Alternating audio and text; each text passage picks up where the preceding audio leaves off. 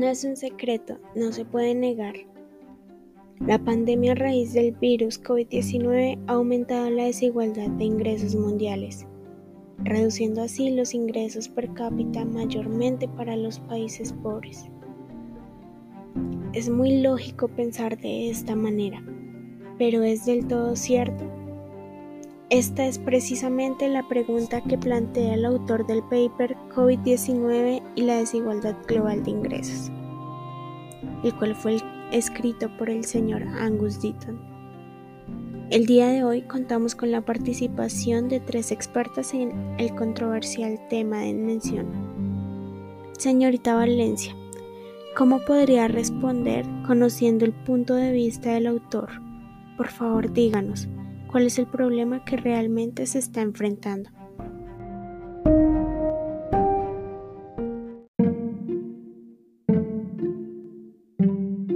Bueno, compañeras, y empezamos sentándonos en el problema principal del paper que titula COVID-19 y la desigualdad de ingresos mundial. Y es que es claro, compañeras, que la pandemia nos ha golpeado a todos, a uno más que otros, pero a todos en general.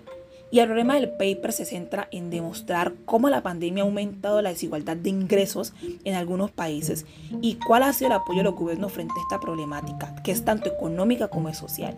Y también es claro que para algunos países es fácil recuperar las pérdidas económicas generadas por el COVID-19, dado que son grandes economías. En cambio, para los países con economías menos desarrolladas como los países de Latinoamérica, algunos, el golpe fue distinto. Y me atrevo a decir que fue más duro, que incluso representa todo un reto superar lo afectada que quedaron sus economías. Y es por esto que el autor se centra en tratar de demostrar también cómo la renta per cápita de, los, de las economías menores han continuado con su tendencia a la baja anterior a la pandemia y en todo caso se ha reducido más rápidamente como consecuencia de esta misma.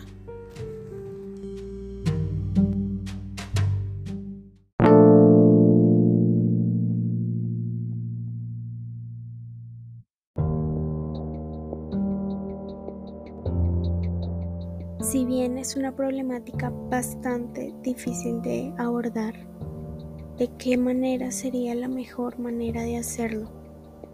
Señorita Alejandra Mateus, tengo entendido que es usted una experta en el tema.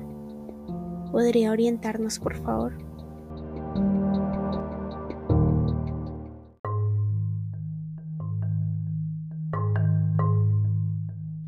Abordar el tema de la desigualdad de ingresos globales y poder afirmar que la desigualdad disminuyó, el autor plantea dos conceptos de desigualdad. La primera la toma con cada país como unidad de observación y la segunda con cada país ponderado por población. Esto con el fin de analizar y demostrar que si bien la pandemia aumentó la desigualdad global ponderada por población, redujo la desigualdad global no ponderada. Para respaldar esto se basó en datos del Fondo Monetario Internacional de 193 países con los que se realizaron tres diagramas de dispersión. El primero de la relación entre el logaritmo de muertes por millón frente al logaritmo de la renta per cápita en 2019. Esto con el propósito de medir, en donde se encontró pues que la pérdida en el ingreso nacional per cápita de los países entre 2019 y 2020 estuvo fuertemente relacionada por las muertes por COVID, lo que unió pues ha significado que los ingresos per cápita en promedio cayeron más en los países con mayores ingresos per cápita.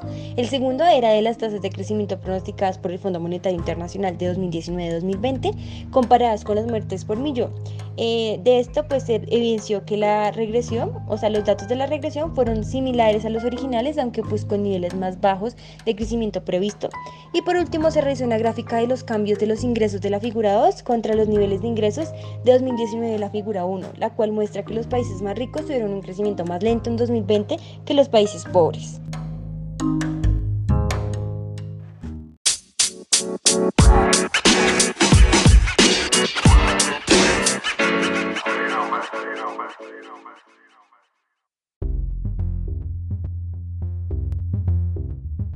Muchas gracias Alejandra.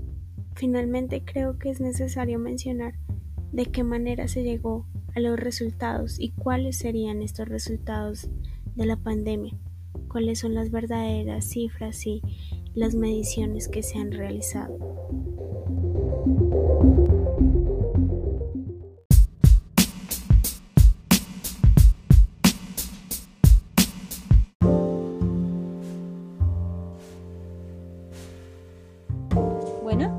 Existen varios resultados que se han apoyado de la pandemia y asimismo se logra hacer una comparación de medidas de desigualdad utilizando estimaciones de ingresos del Fondo Monetario Internacional antes y después de la pandemia.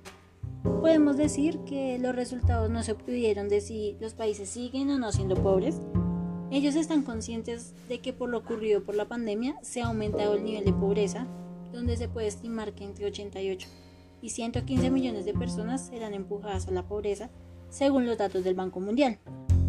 Bueno, ya como tal, hablando del tema de los resultados, uno de los resultados que se puede obtener es que entre países ricos y pobres, el sufrimiento de la pandemia ha afectado más a los países pobres en términos de pobreza y menos en términos de mortalidad.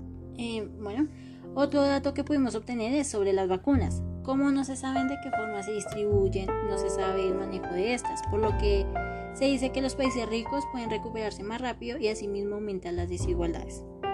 Ya como último, los resultados provienen de datos de cuentas nacionales ya que nos habla sobre consumo e ingresos y los ingresos registrados en el hogar que se utilizan para evaluar la pobreza y la desigualdad dentro de un país.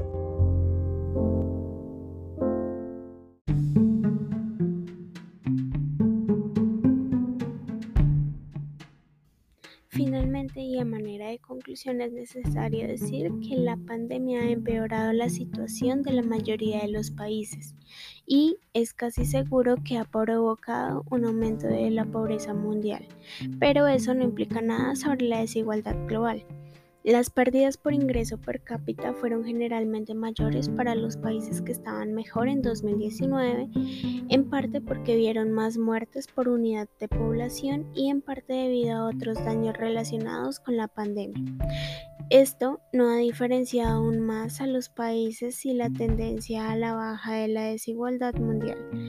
Esto continuó hasta el 2020, de hecho cayó algo más rápido.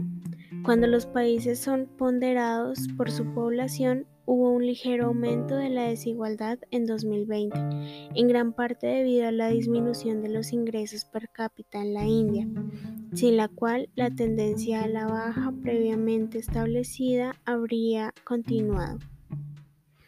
La experiencia excepcionalmente positiva de China seguía siendo una fuerza igualitaria, de modo que sin China el repunte de la desigualdad ponderada habría sido mayor, debido a que 4.400 millones de los 7.800 millones de habitantes del mundo viven ahora en países más pobres que China. El rápido crecimiento en China eventualmente será desigual, pero tal no fue el caso durante la pandemia.